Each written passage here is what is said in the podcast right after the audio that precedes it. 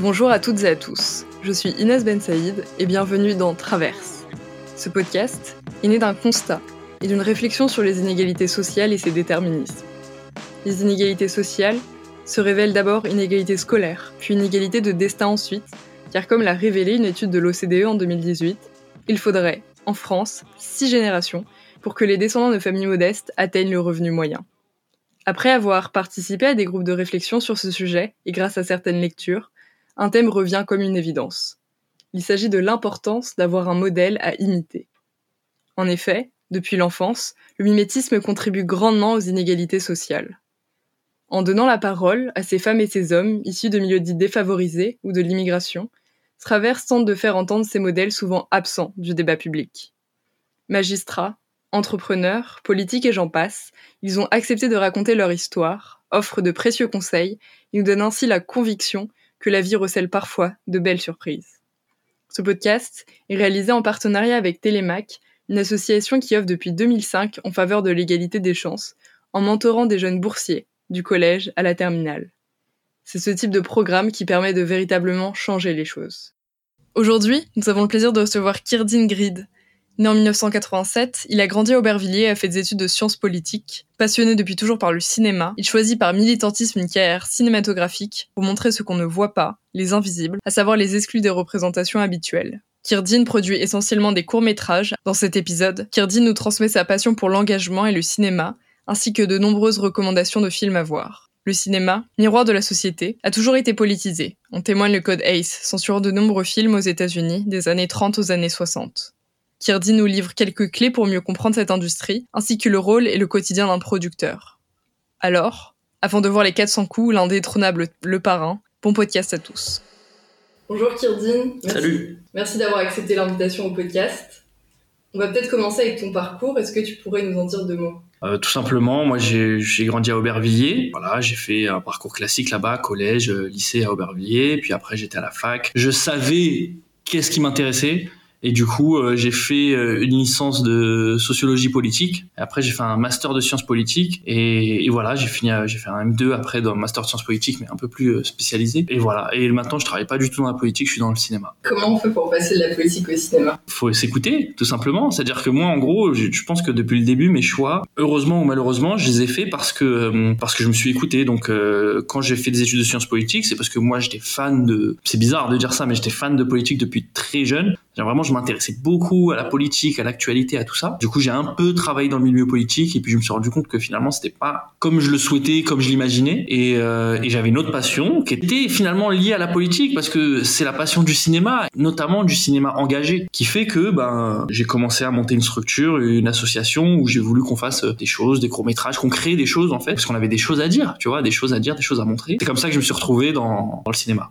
Et tu sais d'où vient cette passion? Ah, bonne question ça. Je m'étais jamais posé cette question d'où vient ma passion du cinéma. Je pense que, tu sais, le cinéma, il touche directement au cœur. C'est-à-dire que quand tu regardes un film, tu peux pleurer, tu peux rire, etc. Mais c'est-à-dire que le film parle directement à tes émotions. Il parle même pas à ton cerveau, en fait. Il parle à, ton cœur. Et je me suis dit, mais c'est le meilleur moyen, en fait, c'est peut-être ça, c'est le meilleur moyen de communication pour euh, transmettre des messages et en fait, comme j'avais beaucoup de choses à, à dire, bon, aujourd'hui, je suis pas, moi, je suis pas réalisateur, je suis pas auteur, je suis producteur, parce qu'on l'a pas encore dit. Du coup, euh, c'est plus simple pour moi parce que finalement, si je réalisais, tu sais, pour réaliser une œuvre, un court métrage ou un long métrage, ça prend beaucoup de temps. Alors que quand je suis producteur, je peux en réaliser, enfin, je peux en produire du coup plein, et, et du coup, je peux délivrer plein de, de, messages, plein de choses qui me touchent. Quoi le quotidien d'un producteur? Je pense que chaque producteur, il a un peu sa manière de faire, de faire les choses, et puis tu sais, il y a producteur et producteur, tu vois. Il y a les très gros producteurs, il y a des petits. Moi, je suis un petit producteur. Hein, j'ai pas de comment dire. Je suis un petit producteur indépendant. J'ai un bureau euh, de quelques mètres carrés à Aubervilliers. Euh, donc euh, les autres producteurs, je pourrais te dire un peu, mais en tout cas moi, mon quotidien, c'est beaucoup, beaucoup finalement de, tu sais, de travail au bureau.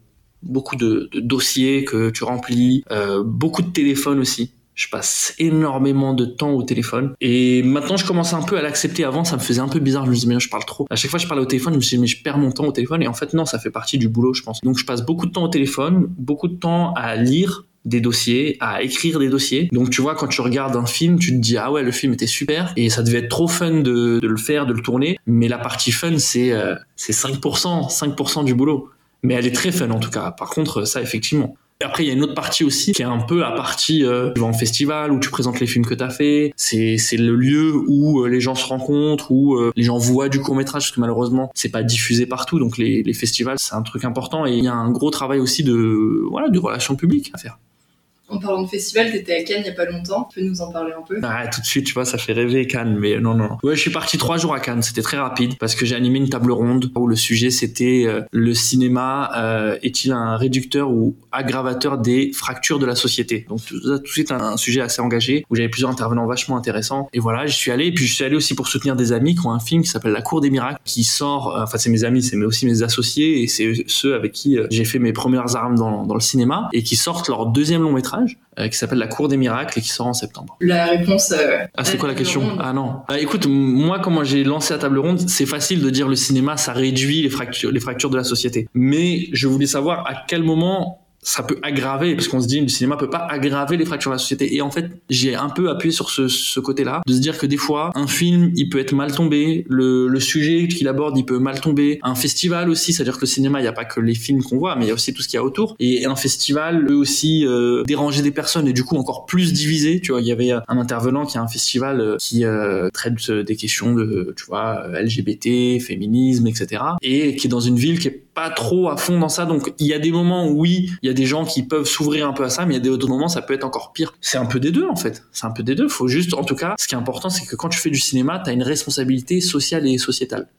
Et justement, le cinéma peut changer la société. Si on dit des questions féministes dans une qui ne l'est pas, ça peut peut-être aider à changer les mentalités. Ou... Ouais, à changer en bien, mais pas forcément. Le cinéma, ça peut être le, le paradis comme l'enfer, parce que le cinéma a été, euh, pendant une période de, de l'histoire, euh, un outil de propagande qui a été utilisé par des, fascistes, etc. Donc, tu vois, euh, après, bon, c'est vrai que c'est pas, c'est peut-être pas politiquement correct de, dire ça comme ça, mais en gros, le cinéma, il a, il y a une vraie responsabilité. Donc les gens qui font des films, les réalisateurs, les producteurs, etc., ils, ont une vraie responsabilité. Euh, je peux te donner un exemple récent. Il y avait un film qui, s'appelle, euh, qui a fait une grosse polémique, qui s'appelle Kung Fu Zora, où en gros, c'est un film avec Eric Ramsey, Sabrina Wazani, etc. Où en gros, le pitch du film, il a été vendu comme ça. C'était, euh, c'était le film, mais pas forcément comme ça, mais le pitch du film, c'était une nana qui s'appelle Zora et euh, qui en a tellement marre de subir les coups de son mari, euh, apprend le kung-fu.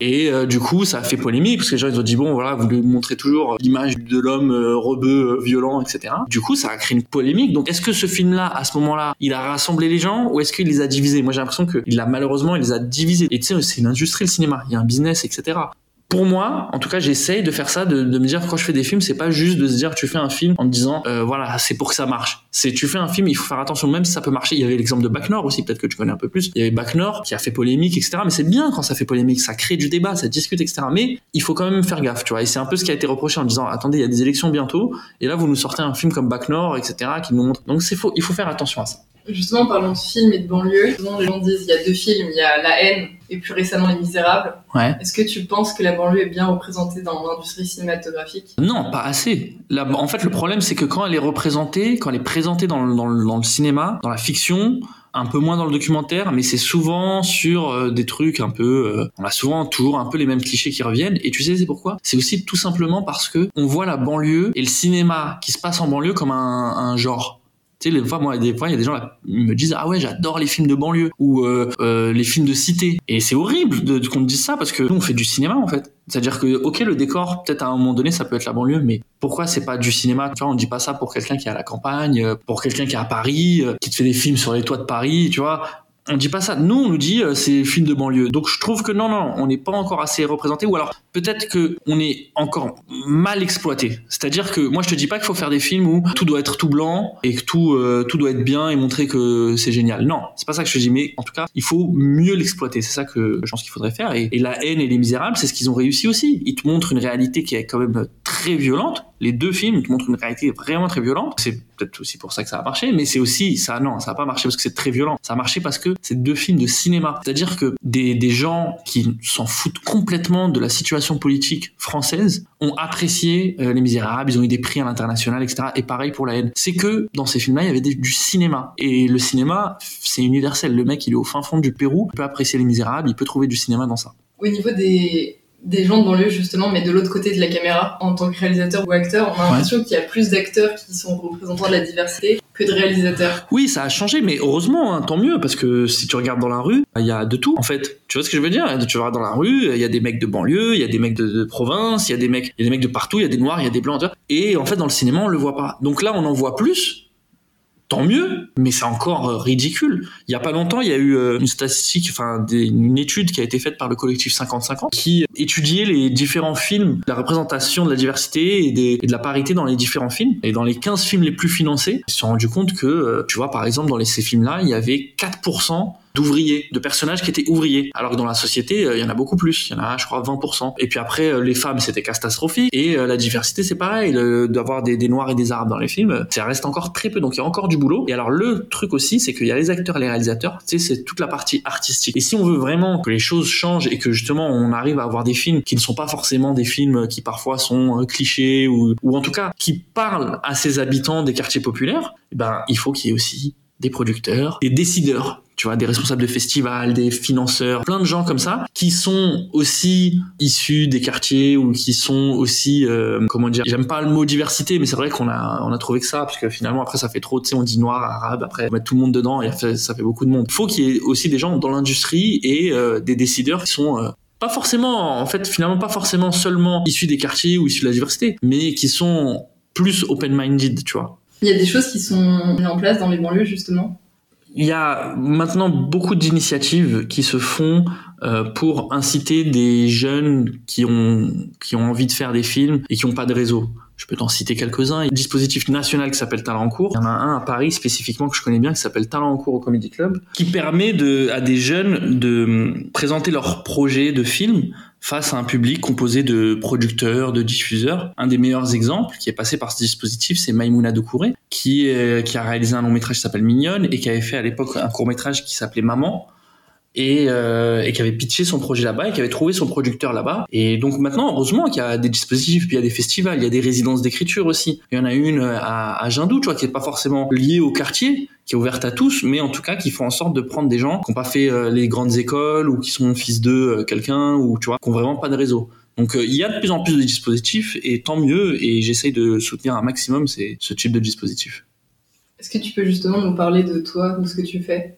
On l'a pas déjà fait? Ah euh, Moi, je produis des courts-métrages essentiellement. On a fait un long-métrage qui s'appelait Rue des Cités. Ce que je dis souvent, c'est que je suis rentré dans le cinéma par la fenêtre. C'est ça que j'aurais dû te dire au début. Je suis rentré dans le cinéma par la fenêtre, c'est-à-dire que nous, on a fait un film. Avec les moyens du bord, on a un peu trouvé des petites subventions associatives, un peu de la débrouille on a fait ce film-là et on a eu la chance d'être sélectionné au Festival de Cannes. Et euh, en gros, l'idée c'est de, montrer des petits films, mais nous, on était des petits, petits, petits films parce que petits films là-bas, c'était, c'était quand même déjà des budgets qui étaient énormes par rapport à, notre budget à nous. Et donc c'est de là qu'on a lancé la boîte. Et l'idée, nous, c'est de faire des, films qui euh, bah, ressemblent à la société et puis surtout aussi des films qui parlent des personnes dont on ne parle pas. Ça, c'est ce qu'on adore le plus, c'est de pouvoir parler de personnes qu'on voit jamais dans le cinéma. Par exemple, un de nos courts C'est un film qui s'appelle Tapis dans l'ombre où le personnage principal est un vigile de supermarché. Mais c'est pas le sujet. Sa condition sociale n'est pas le sujet. Le sujet, c'est euh, lui, et puis il y a une, petite histoire d'amour, etc. Dans, le film. Et puis sa vie à lui, en fait. On s'intéresse à sa vie, mais c'est pas, regarder, c'est un agent de sécurité, sa vie, elle est dure, il cherche à évoluer ou je sais pas quoi. Non, non, non, non. Il est agent de sécurité, on parle de lui, on le montre. C'est beau. C'est quoi ton film préféré? Ah, bonne question. Mon film préféré, c'est un film qui s'appelle Do the Right Thing de Spike Lee. Je t'invite à, le voir si tu l'as pas vu. Et j'invite les gens qui nous écoutent à le regarder. C'est un film qui parle un peu de beaucoup de choses, qui parle de violence policière, qui parle de beaucoup de choses, mais pour moi, je le vois aussi beaucoup comme un film aussi qui qui aborde tout ce que peut vivre un quartier populaire comment il peut changer, les différents types de personnages qu'il peut y avoir. Je parle de gentrification aussi. Donc aujourd'hui, moi, tu vois, je suis à Aubervilliers, donc c'est quelque chose qu'on commence à connaître un peu. Et euh, voilà, c'est mon film préféré. Quels sont les projets sur lesquels tu as envie de travailler? Écoute, il y a, bah tu vois, je t'ai parlé de Do the Right Thing. Moi, j'adorerais faire un genre. Mais tu vois, c'est en fait, c'est ça qui est particulier dans notre métier, c'est que tu vois, moi, j'adorerais faire un Do the Right Thing français. Mais en fait, Do the Right Thing, quand le gars a fait le film, il s'est pas dit j'aimerais faire un faut la création, faut partir de rien. Donc bien sûr, tu es inspiré, etc. Mais en tout cas, un truc qui aurait, autant d'impact euh, pour les spectateurs et, euh, et qui serait aussi bien fait, j'adorerais. Euh, moi, j'aimerais bien faire des comédies aussi. En fait, je fais pas beaucoup de comédies, mais j'aimerais bien faire des comédies Moi, en vrai, je suis très attaché à là où j'ai grandi, à Aubervilliers, au 93, etc. Donc vraiment, tu vois, il y a beaucoup de choses qui se font. Tu sais, les genre les Kaira, j'ai plein de trucs sur les mecs de banlieue où on est un peu en mode un peu cliché, tu vois, un peu cliché où on nous fait passer pour des teubés, etc. J'aimerais faire un truc où on rigole bien, mais on rigole pas de nous, tu vois on rigole pas de nous, on rigole de situations qui peuvent arriver à tout le monde et que finalement, euh, ok, mon personnage, euh, ça sera, euh, ça sera un, mec de, de, banlieue, mais peut-être que le mec qui est, qui est un mec en région ou qui est un mec, je sais pas quel autre pays, il va se dire ah ouais, moi si ça m'arrive la même chose, c'est des, trucs comme ça. Et puis après moi toujours le côté un peu militant. Enfin moi, ce que je dis souvent et ce que j'ai pas dit là, bizarrement, c'est moi je produis par militantisme. C'est-à-dire que je fais ça, c'est vraiment par militantisme à la base. Si je voulais faire de l'oseille je ferai un autre métier. Je ferai pas ce métier-là parce que pas beaucoup d'oseille, contrairement à ce qu'on peut croire de ces producteurs avec son cigare, etc. Non, non, on prend pas beaucoup d'oseille. Mais par contre, on peut en prendre beaucoup. On peut en prendre beaucoup, mais euh, mais en tout cas euh, pas très souvent. Euh, enfin, sauf pour certains. Mais en gros, ouais, je ferai un autre métier. Je, je travaillerai dans la finance. Je ferai plein de choses, mais pas ce métier-là. Donc moi, ce qui me plaît, c'est que quand je fais ça, comme je dis, tu touches le cœur des gens et que si ça permet à des gens de de, de changer, d'évoluer, de comprendre, etc. Tu vois, par exemple, un des derniers films qu'on a fait, c'est un film qui s'appelle Nous les griots, qui est en train d'être monté. Il raconte l'histoire d'une famille franco-sénégalaise, française euh, d'origine du Sénégal, ou alors une famille sénégalaise qui vit en France, et c'est sur la problématique des, des castes. Et en gros, tu vois, il y a plein de gens qui savent pas, mais en Afrique de l'Ouest, il y, a, les castes, il y a les griots, il y a les nobles, il y a les bijoutiers, il y a tout ça. Et tout ça, pour les gens de la communauté d'Afrique de l'Ouest, c'est aussi présent en France. Et du coup, euh, ils ont un peu ce, ce truc-là où les gens qui sont nés en France ils sont un peu entre deux parce que euh, il y en a certains qui doivent respecter et en fait chacun ils ont quelqu'un dans leur famille qui euh, qui a été touché par ce problème-là. Et nous ça raconte un peu ça et on est du point de vue du père qui est lui veut que son fils se marie avec euh, avec une fille de la même caste et son fils en fait veut se marier avec une fille qui est d'une autre caste alors qu'ils viennent du même coin, du même village, qui sont sénégalais aussi, qui sont musulmans. Donc il y a pas tout ce truc là, mais cette histoire de caste. Et ça tu vois c'est une problématique qui est très peu connue. Ben Juste le fait de faire ce film et de se dire qu'il y en a certains qui vont sortir du film en disant ah bah je savais pas en fait qu'il y avait des castes en Afrique de l'Ouest, c'est-à-dire qu'ils sont sortis grandis en fait avec des choses en plus dans, dans, dans leur ouverture d'esprit et ça je trouve ça bien. Je pense que le cinéma, il doit servir à accumuler des connaissances. Non, parce que sinon, ça voudrait dire, ça serait le cinéma, ça serait une sorte de chaîne d'éducation, tu vois, euh, en, en, boucle. Mais non, non, je pense que le cinéma, il doit servir à te faire réagir le mieux c'est qu'il te fasse évoluer tu vois que tu que tu sortes d'un film en disant ah ouais putain je sais pas moi c'est un film qui parle des animaux. Ah non non moi ça y est c'est bon plus jamais euh, je mange de viande c'est horrible ce qu'on fait aux animaux c'est bien. Mais déjà si le cinéma te permet de réagir c'est pour ça que des fois même un mauvais film moi j'aime bien dans le sens où moi j'invite les gens à voir parfois des mauvais films parce que si tu as un mauvais film et que après t'en discutes avec tes amis avec ta famille et que tu dis ah j'ai vu ce film là il était vraiment pourri il s'est passé ça il s'est passé ça et que finalement t'as plein de critiques sur ce film là et que ça lance une discussion ça lance des débats ben finalement c'est que c'est bien tu vois c'est que le film était pas si mal que ça c'est quoi le dernier film qui t'a fait réagir? J'ai peur d'être méchant, je te jure. Non, positivement. ah, positivement? Non, j'ai vu un, un, un, film euh, de Park Chan-wook qui est un réalisateur qui a fait un long métrage qui s'appelle Old Boy aussi, que je sais pas si t'as déjà vu. Park Chan-wook, euh, qui est un super réalisateur coréen. Le cinéma coréen, c'est vraiment, c'est vraiment quelque chose de très très fort parce que les mecs arrivent à saisir des choses. L'histoire, par exemple, de ce film-là, elle est assez banale. C'est l'histoire d'un policier qui enquête sur le meurtre de quelqu'un qui a été découvert mort et il soupçonne sa femme de l'avoir tué. Donc finalement, c'est très très classique, ça c'est du Colombo, tu vois. Mais à travers cette histoire-là, les mecs arrivent à te faire en sorte que tu comprennes plein de choses juste tu sais sur des regards sur des, petites paroles tu comprends tout ce qui se passe autour tout l'univers etc et ça c'est du cinéma quand finalement avec très peu d'indices tu arrives à comprendre plein de choses. Ça c'est vraiment très fort. Et donc euh, ouais ce film là il m'a fait réagir mais effectivement je trouvais que l'histoire était assez banale. Mais euh, mais en fait c'est un, un film sur euh, les relations entre les gens, non pas seulement entre parce qu'après oui, il tombe amoureux de je spoil un peu mais il tombe amoureux de de la nana qui a peut-être tué son mari. Ça parle des relations entre personnes et ce que aussi euh, l'amour peut faire faire à quelqu'un, tu vois, comment l'attirance envers quelqu'un peut faire faire des trucs des fois parfois un peu dingue, un peu justement pas politiquement correct, pas légal même. Celui-là il m'a fait réagir. Et après des mois souvent, il y a des films aussi qui font réagir bah quand c'est des films où euh, on parle de des quartiers, on parle des mecs de banlieue ou des meufs. Euh, on parle de nous en fait, sans nous demander notre avis. Et puis surtout, quand tu sens que c'est un avis extérieur, tu vois, ça je supporte pas. En fait, pour moi, c'est important d'être légitime. Quand tu parles d'une histoire, c'est important d'être légitime. Peut-être quand tu as 30 ans, 40 ans de cinéma derrière toi, tu peux te dire, allez, je vais aborder des sujets que je connais pas, tu vois. Mais parce que j'ai 40 ans de cinéma derrière moi et que j'ai déjà prouvé que je peux faire des super bons films, ben, en général, ces réalisateurs-là, ils vont s'approprier l'univers qu'ils vont raconter. Et il y a malheureusement peu de réalisateurs qui, qui font ça. Tu me parlais de la haine, de la haine tout à l'heure. Euh, la haine, quand Mathieu Kassovitz, il a fait la haine, pourtant Mathieu Kassovitz, c'est pas du tout un mec de banlieue. Quand il a fait la haine, ils sont restés, ils sont, sont, installés un an dans le quartier où ils ont tourné, où en fait ils ont installé leur bureau de production, etc., pour vraiment s'imprégner de tout l'univers du quartier. Et c'est ça qui a aussi permis de faire un film de, de bonne qualité.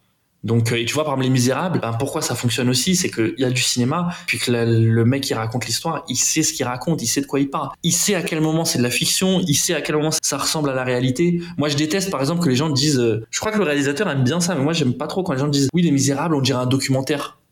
Bah non, heureusement que ça, on dirait pas, heureusement que c'est pas un documentaire, parce que effectivement il y a des situations que tu peux retrouver dans certains quartiers qui ont des situations vraies, et je pense que il y a pas beaucoup de choses qui sont inventées en termes de situation, mais sauf que dans les Misérables tout est concentré dans le même euh, le même quartier, et malheureusement, enfin malheureusement, heureusement, pardon, heureusement que il y a pas ça. Après peut-être qu'il y a des quartiers où il y a tout en même temps, mais tu vois ce que je veux dire, j'aime pas trop quand on a cette impression là que tous les quartiers soient un peu ce, ce genre de concentration de, de, de difficultés, de problèmes, etc. Oui, c'est pas vrai. Ça représente pas la réalité. Non, parce que les quartiers, c'est un peu, c'est comme partout, en fait, tu vois. Euh, à Paris, t'as des quartiers un peu relous, t'as des quartiers sympas. Eh ben, dans banlieue, c'est pareil. T'as des quartiers relous, t'as des quartiers sympas, t'as des grosses cités qui sont très calmes, t'as des petites cités qui sont très dangereuses, et vice versa, tu vois. Donc, euh... la liste de films. Déjà, je pense que je mettrais dans le top de la liste. C'est un peu cliché, c'est pas très original, etc. Mais pour moi, je te mettrais euh, le parrain. Le 1 et le 2, le 3, non. Bah, c'est bien, faut le voir, tu vois. Moi, je, je, le regarde le 300 problèmes, mais le Parrain 1 et 2, c'est du une leçon de cinéma. Nous, quand on regarde les films genre le Parrain ou les films de Martin Scorsese, Les Affranchis, Casino, etc. T'as vu ces films-là ou pas? Ouais. Bon, super. Quand on voit ces films-là, on kiffe et nous, on se pose pas la question de se dire ouais, euh, les Italo-Américains, euh, franchement, l'image qu'on a d'eux, on, leur, on les montre comme des mafieux, alors que les mecs là-bas sont vénères. Hein. Les Italo-Américains, ils ont un cliché mondial qui est vous êtes des mafiosos qui mangent des spaghettis, tu vois et ben nous on se pose pas la question. On regarde le film on kiffe parce que c'est super bien fait parce que c'est du cinéma. Donc des fois nous on a un peu ce truc là aussi. C'est tu vois des fois nous quand on le voit avec nos regards politiques politiques et pas poétiques euh, politiques on a l'impression que euh, on se dit ah ouais mais regarde là il nous montre comme des animaux etc bah ouais mais s'il le montre bien et que c'est du cinéma ben pourquoi pas? Après le problème c'est qu'il y a tellement peu de films qui parlent de des quartiers populaires, etc. et, de, et des gens de quartier que euh, ben c'est vrai qu'on a l'impression qu'il y a que ça. Il y, a, que ça, il y a beaucoup de ça. Et il faudrait qu'il y ait d'autres films pour contrebalancer. Donc moi je suis très bien quand quand il y a des films un peu feel good, tu sais, qui parlent de, de des quartiers de manière positive, etc. Euh, mais on peut pas reprocher aux créateurs, aux réalisateurs de raconter des histoires qu'ils connaissent. Voilà. Donc c'est juste le parrain. Il y a un film que que j'aime beaucoup qui s'appelle The Big Lebowski. Alors c'est pas un classement, attention, hein. qu'on me sorte pas, c'est un classement. C'est pas un classement, c'est les films qui me viennent en tête là, parce que tu vois, j'ai pas préparé ce, ce genre de question. Mais il euh, y a un film qui s'appelle The Big Lebowski. Tu as pas vu celui-là? Ah, regarde-le. Parce que euh, tu sais, euh, le, le, le, personnage pour pour ceux que quand tu le verras ou, ou, ou ceux qui le connaissent, le personnage pour moi, il a tout compris à la vie. C'est un gars, il a tout compris tu verras quand tu verras le film tu, tu, tu verras taper sur Google The Big Lebowski quel film encore je pourrais te, te dire? Peut-être un film français parce que je t'ai parlé beaucoup de films euh, étrangers les 400 coups les 400 coups, c'est un film en noir et blanc. Je crois que tu peux le trouver hein, sur les plateformes en ce moment. Les 400 coups, c'est un film euh, magnifique. Faut rentrer dedans. Les films en noir et blanc, tu sais, les films de l'époque, quoi. Faut rentrer dedans. Mais en fait, le cinéma français, c'est le c'est un des meilleurs cinémas du monde. Là aujourd'hui, il y a plein de réalisateurs qui vont te dire voilà, moi, je suis inspiré par le cinéma de François Truffaut. Euh, là, il y a pas longtemps, j'avais vu une interview de, de Quentin Tarantino qui disait que euh, il était inspiré par je sais plus quel cinéaste français. Euh, mais tu vois en fait il, tous les américains nous quand on voit les films américains. J'entends beaucoup de gens qui me disent ouais moi je suis pas trop film français tu sais quand plus quand je leur dis je suis producteur ouais moi je suis pas trop film français parce que les films français c'est bof et tout. Euh, moi je regarde que des films euh, étrangers puis souvent américains etc mais ce qu'ils savent pas c'est que le cinéma américain c'est inspiré du cinéma français de la nouvelle vague de tout ça. Et que tous les réalisateurs américains euh, ou même tu vois, je te parlais des Coréens, ils sont fans du cinéma français. Après, effectivement, peut-être qu'on a des, lettres de noblesse qu'on avait avant et qu'on on a un peu perdu ces derniers temps, mais justement, on est là pour, euh, pour remédier à ça. Make uh, the cinema great again. mais qu'est-ce qui fait la singularité du cinéma français? C'est un cinéma, alors du cinéma français de maintenant ou le cinéma de français de l'époque qui marchait bien? Ils ont révolutionné un peu les, la manière de faire. C'est-à-dire que euh, ils ont, euh, tu sais, à l'époque le cinéma se faisait en studio. C'est-à-dire que, euh, tu vois, par Hollywood et tout, c'était des films de studio où ils faisaient des décors, etc. Et ils n'allaient pas tourner. Et alors le cinéma français, ça, ça faisait partie des premiers cinéastes les fameux mecs de, de, la nouvelle vague faisaient partie des premiers cinéastes. Après, je suis pas un historien du cinéma, hein, mais ça faisait partie des premiers mecs qui sont partis filmer dans la rue. Et en fait, ils filmaient la vraie vie, les vrais gens. Et du coup, euh, et par exemple, les 400 coups, c'est les vrais gens. Pour moi, les 400 coups, c'est un peu une photographie, euh, justement, de la vie des gens populaires de l'époque. Et c'est parce qu'en fait, c'est les 400 coups, c'est, tu sais, c'est on suit le personnage principal, c'est un enfant, un enfant, voilà, une famille pas trop d'oseille et tout ça. Et en fait, cet enfant, il pourrait vivre aujourd'hui. Peut-être l'enfant, cet enfant-là aujourd'hui serait dans des meilleures conditions mais pas si loin en fait. Et donc euh, quand tu regardais le truc, c'était super réaliste. Et c'est là où ce film est fort. Quand tu le regarderas, tu me diras. Mais c'est là où ce film est fort, c'est quand tu regardes, tu te dis, mais c'est incroyable. J'ai l'impression que ce petit vit des choses que euh, soit peut-être que tu as vécu, parce que vois, on parle d'enfance, etc. Ou en tout cas tu sais qu'il y a des gens qui vivent aujourd'hui alors que c'était il y a l'époque. Et c'est super. Enfin pour moi, c'est une photographie de l'époque. Et ça, si t'arrives à faire ça dans un film, c'est génial, c'est le Graal. Est-ce que tu as une citation d'un film qui t'a particulièrement marqué? Le, problème, c'est que tu sais, tu me dis ça, et j'ai que des citations de nanar. Bah, ah non, il y a trop, il y a trop de gros mots dans ces trucs-là. Mais lance-moi sur des, des, sujets, voilà, comme ça. En fait, c'est ça. Là où je suis fort, c'est que tu me dis un sujet, tu me dis un truc, et je peux te dire un film qui parle de ça ou une citation qui parle de ça. Mais ouais, une citation pas mal, ça serait J'ai les mains faites pour l'or et elles sont dans la merde. C'est dans Scarface. Tony Montana, 1983. Brian De Palma, super film, je vous le recommande aussi. Bon après c'est vachement cliché ce que ce que je pense, c'est que c'est vachement cliché de citer Scarface quand t'as un mec comme moi d'Aubervilliers. Mais malheureusement euh, ou heureusement c'est nos références et ça reste un super film de cinéma. Euh, c'est euh, Oliver Stone qui écrit le scénario, la réalisation de Brian De Palma elle est dingue. Il y a même Spielberg qui a fait quelques plans dans le film et tout. Je te demande une autre sur le l'être humain. Quelle cita... Là, si tu penses à un film et à une citation en particulier, sur l'être humain, capturé, tu as un trait de caractère universel sur l'être humain, j'ai un truc, mais je sais même pas si c'est dans un film ou dans un livre. Ou... Je crois que c'est dans un livre plutôt. C'est peut-être un, auteur français qui a sorti ça. C'est euh, mais c'est classique aussi. C'est plus je connais les hommes, plus j'aime mon chien. Et non, ouais, dans un film sur l'être humain, je pense qu'il faut regarder The Big Lebowski. Sur l'être humain, tu regardes The Big Lebowski, t'as tout, compris sur l'être humain. Je te jure, franchement, pour moi, c'est ce mec-là a tout compris. Bon, on va regarder. Allez, une autre thématique. Allez, j'aime bien, moi, j'aime bien ce jeu. L'amour. L'amour plus je connais les hommes, plus j'aime non, euh... le film qui parle le mieux d'amour, moi j'aime bien euh, Amélie Poulain, bizarrement, tu vois. Il est bizarre ce film. Il est bizarre, hein, t'as vu, mais à un moment donné, il y a une scène dans Amélie Poulain où en gros, euh, tu sais, euh, je sais plus, elle dit qu'elle avait lu dans un bouquin ou je sais pas quoi que euh, si, si deux personnes pensent que l'autre aime, aime ou apprécie, enfin qui s'apprécie, ils peuvent se retrouver ensemble. Tu vois ce que je veux dire? À un moment donné, elle fait quoi? Elle va voir le mec et elle lui dit ouais, tu sais que la, nana elle te kiffe. Et elle va voir la nana et tu sais, tu sais que, le mec il te kiffe. Et eux, ils finissent ensemble. Et je trouve ça super beau parce qu'en fait, euh, je pense que c'est ça le résumé de l'amour. En fait, c'est deux personnes qui, qui comment dire, qui, qui sont dépendants de l'affection de l'autre. Sur l'amitié? Ah, sur l'amitié. Bah, tu vois, tu me parlais de films que j'aimerais produire, euh, enfin, que j'aimerais faire. Moi, il y avait un film que j'avais adoré, j'aimerais faire le, la version 2022. Euh, c'est, euh, tu sais, tu te rappelles de ce film? Le Ciel, Les oiseaux et ta mère? Tu connais pas ce film-là Avec Jamel Debbouze, Julien Courbet, Laurent Deutsch. Et tu sais, c'est un genre un buddy movie, comme tu vois, au cinéma, c'est presque un genre, le, buddy movie. Et euh, tu sais, c'est des mecs de, de quartier qui, qui, vont en vacances à Biarritz. Et je trouve que ce film-là, il est super parce que bah tu montres, euh, voilà, trois personnes qui sont bienveillantes, tu vois, ce sont pas des les sauvages de banlieue qui viennent, qui foutent la merde ou je sais pas quoi. C'est des mecs qui veulent juste passer du bon temps, ils sont jeunes. Et voilà, moi j'aimerais bien faire un jour un, un buddy movie de mecs de quartier en, en, vacances. Il y avait un film comme ça aussi qui s'appelait Les Lascars tu sais, c'est un film d'animation. Et le titre du film, parce qu'à la base, c'était une série, ils ont fait ça en, métrage d'animation. Le sous-titre du film, c'était Pas de vacances pour les vrais gars. Et je trouvais qu'ils avaient, là aussi, ils avaient bien réussi à capter l'ambiance qu'on peut retrouver. Et tu vois, des ambiances que moi, j'ai pu connaître quand j'étais en vacances avec mes potes, etc. Et puis sinon, euh, sur l'amitié, après, en fait, moi, je crois que je suis très dark, finalement, j'ai pas l'air, mais je pense beaucoup à, des trucs très sombres, tu vois. Sur l'amitié, euh, beaucoup d'histoires de, de, trahison, etc. Même sur la fraternité, tu vois, je te parlais du parrain, c'est, tu vois, le mec, euh, bon, je, je je pense que je spoil personne, mais il tue son frère. Donc ouais, ça c'est des thématiques euh, et thématiques de grosse trahison d'amitié. J'en ai pas en fait finalement. Mais Souls ta mère, on va rester sur du feel good.